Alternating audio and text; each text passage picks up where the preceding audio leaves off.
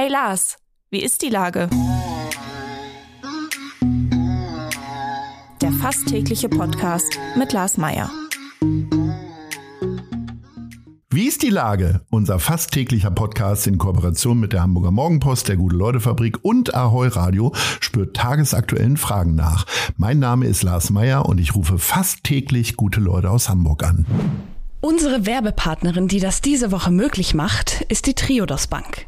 Als Europas führende Nachhaltigkeitsbank und Pionierin seit 1980 finanziert sie ausschließlich den ökologischen und sozialen Wandel. Für ein gutes Leben, heute und morgen. Und mit einem grünen Giro bei Triodos kannst auch du die Transformation vorantreiben. In Hamburg und weltweit.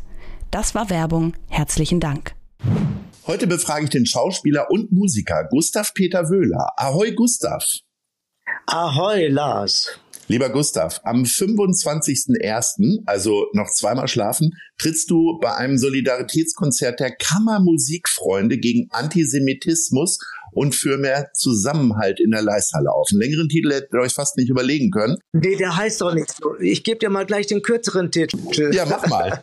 Ich sage das immer nur, weil Leute sich unter dem kurzen Titel nicht so viel vorstellen können. Der heißt Wir für euch. Ach, viel besser. Ja, und es ist ein Abend für, von nicht-jüdischen Künstlern für alle, äh, nicht nur Juden, sondern auch eben äh, Migranten und was weiß ich. Also es geht gegen Antisemitismus und Rassismus.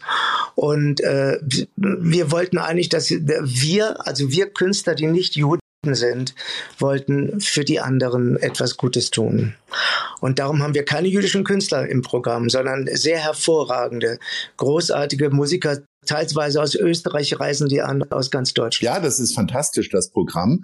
Äh, deine Schauspielkollegin Maria Hartmann, aber auch Isabella Werte-Schütter ist mit dabei. Wie habt ihr euch denn zusammengefunden? Wer hatte denn die Idee? Die Idee hatte Ludwig Hartmann, ist der Bruder von Maria Hartmann. Ludwig Hartmann ist der Vorsitzende der Kammerfreunde, Kammermusikfreunde Hamburgs und ist auch äh, NDR-Moderator, macht viele auf äh, NDR Klassik, hat hat da viel zu tun und macht immer diese Sendungen. Und ich habe schon zwei, drei Mal mit ihm gearbeitet und es ist eine große Freude. Er ist ein sehr ambitionierter und äh, kluger Mensch. Und der hat das Ganze in Bewegung gesetzt. Ja. Jetzt hast du ja gesagt, äh, ihr kommt aus äh, unterschiedlichen Himmelsrichtungen. Wird für sowas geprobt oder musst du das dann alleine machen bei dir im ja. Wohnzimmer? Ja. Oder äh, wie läuft das? Also es ist so, die Moderation wird der Ludwig übernehmen. Ich habe die Texte von Maria, mit der ich lese, schon bekommen. Die werde ich natürlich mit ihr auch zusammen einüben.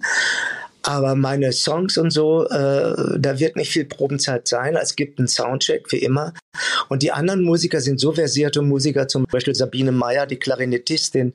Und äh, dann gibt es den Christoph Sieker, das ist ein Schlagzeuger aus Österreich, der kommt. Dann gibt es ein, äh, ein Tango-Akkordeonspieler, Martin Klett heißt der Mann. Der weiß nicht, woher der jetzt kommt, das kann ich dir nicht sagen.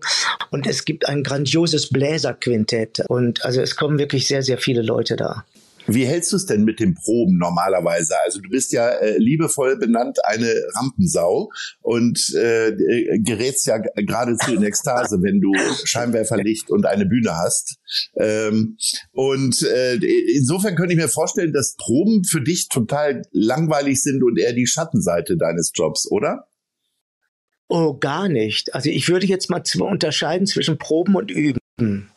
Also Proben beim Theater sind eine große große Herausforderung, macht einen Riesenspaß, weil man sich wirklich immer jedes Mal neu erfinden kann, beziehungsweise seine Figur suchen kann und mit anderen Kollegen den Weg ebnet, wie man sich dann auf dem, auf der Bühne oder im Konzertsaal verhält. Also das würde ich eher äh, als eine sehr positive und schöne Aktion bezeichnen.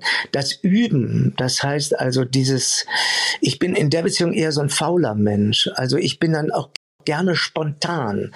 Das heißt, so wie jetzt, ich werde zwei Lieder singen, Imagine und Across uh, the Universe, äh, begleitet von meinem Pianisten Kai Fischer. Und da werden wir gar nicht lange proben, weil wir da gar keine Zeit zu haben. Kai ist unterwegs, ich bin unterwegs, aber wir haben das beide schon oft gemacht. Dann geht das beim Soundcheck einmal schnell durch. Und dann bin ich auch klar in der Beziehung dann zu sehr Profi. Muss man sozusagen, da lasse ich mich dann drauf ein. Und wenn es dann daneben geht, mache ich kennst mich ja, dann werde ich zur Rampensau. Jetzt äh, hast du so lamoyant gesagt, du bist unterwegs. Äh, ehrlicherweise bist du uns ja komplett abhanden gekommen, äh, denn du hast ja, äh, ja, vor einigen Monaten hier in diesem Gespräch angekündigt, dass du mit äh, deinem Mann Albert Wiederspiel nach Berlin ziehen wirst. Und das hast du jetzt getan. Wie waren denn jetzt die ersten Tage in Berlin?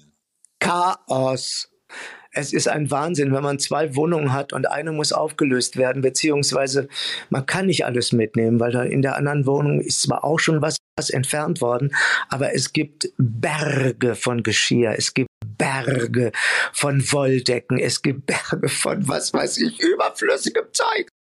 Und man sitzt da und denkt immer die ganze Zeit, was habe ich da all die Jahre mitgemacht?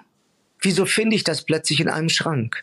Also es ist schon wirklich sehr, sehr äh, erheiternd auch, aber auch frustrierend und dann gleichzeitig chaotisch. Und als ich gestern äh, mit meinen Kolleginnen von Berlin nach Fellbach, wo wir gerade jetzt sind, kann ich nur sagen, ähm, da war ich einfach nur froh, dass ich, ich hatte das Gefühl, ich fahre in Urlaub. Bist du denn jetzt in den letzten Tagen ein guter Wegschmeißer geworden? Also hast du dich von den Sachen ja, getrennt oder ja. wie hast du es jetzt gemacht? Ich schon, Albert nicht. Ich schon. Albert äh, macht, äh, dreht das jedes Mal zehnmal um, um dann am Schluss auch zu sagen, ja wirklich, du hast recht, das kann weg. Ich bin da jemand, ich hänge an keinen Sachen.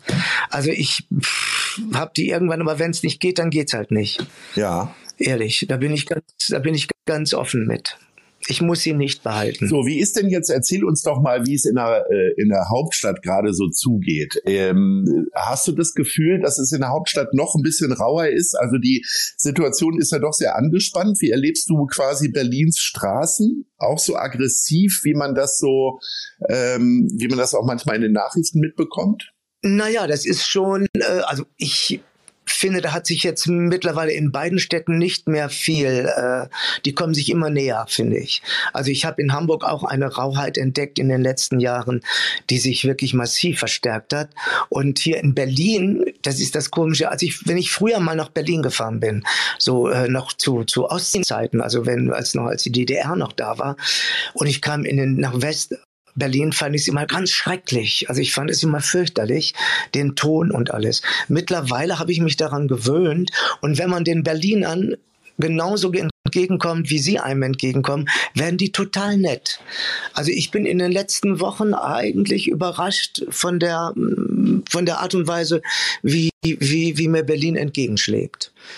Also da, ich meine, gut, die Brutalität ist, äh, ist natürlich überall da. Ne? Das sieht man auch gerade in Neukölln oder in, in, in verschiedenen anderen Regionen. Das, aber das ist genauso gut wie in, in Hamburg dann Wilhelmsburg oder Rotenburgsort oder wie, wie die Städte, wie die Stadtteile alle heißen. Also egal, wo du hinkommst in Deutschland, in, in den Städten gibt es die unterschiedlichsten Örtlichkeiten. Du bist ja schon immer ein jemand, der seine prominente Stimme erhoben hat, äh, sich politisch, gesellschaftlich engagiert hat. Hast du das Gefühl, dass du jetzt gerade noch mal ein bisschen mehr Energie da reinlegen musst und noch lauter sein musst, weil ich sag mal, es kracht ja an allen in, ähm, in unseren Städten, im, im Land, Inflation, Kriege und so weiter und so fort.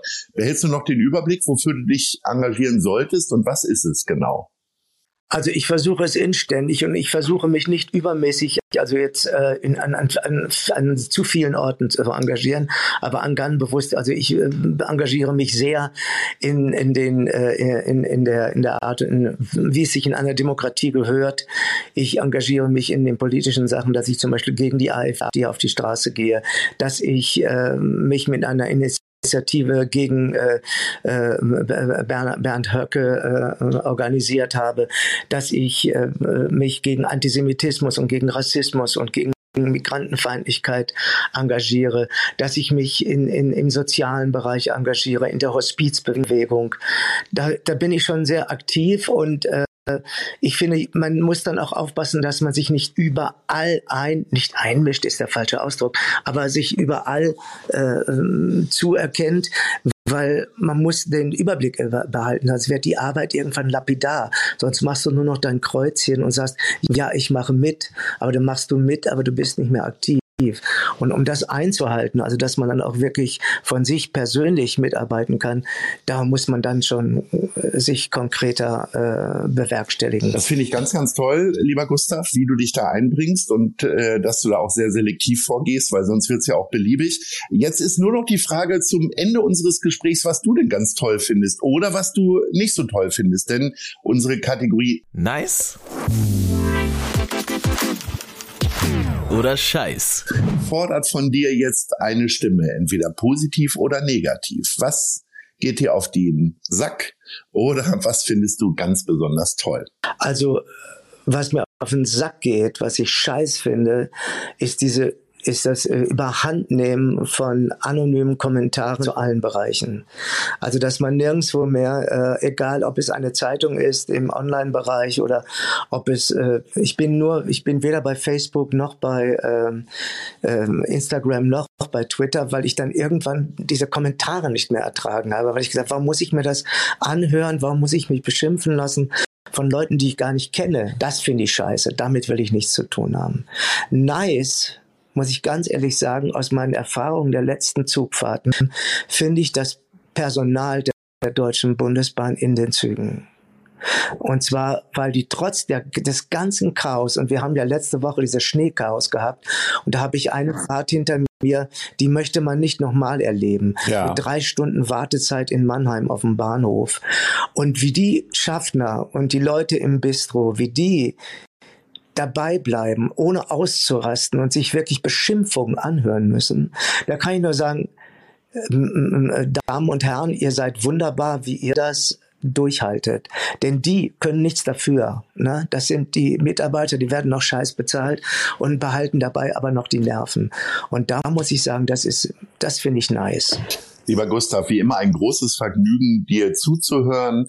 Äh, wir alle haben jetzt die Möglichkeit, ähm, in die Leisthalle zu gehen und auch unsere Stimme zu erheben gegen Antisemitismus und Rassismus.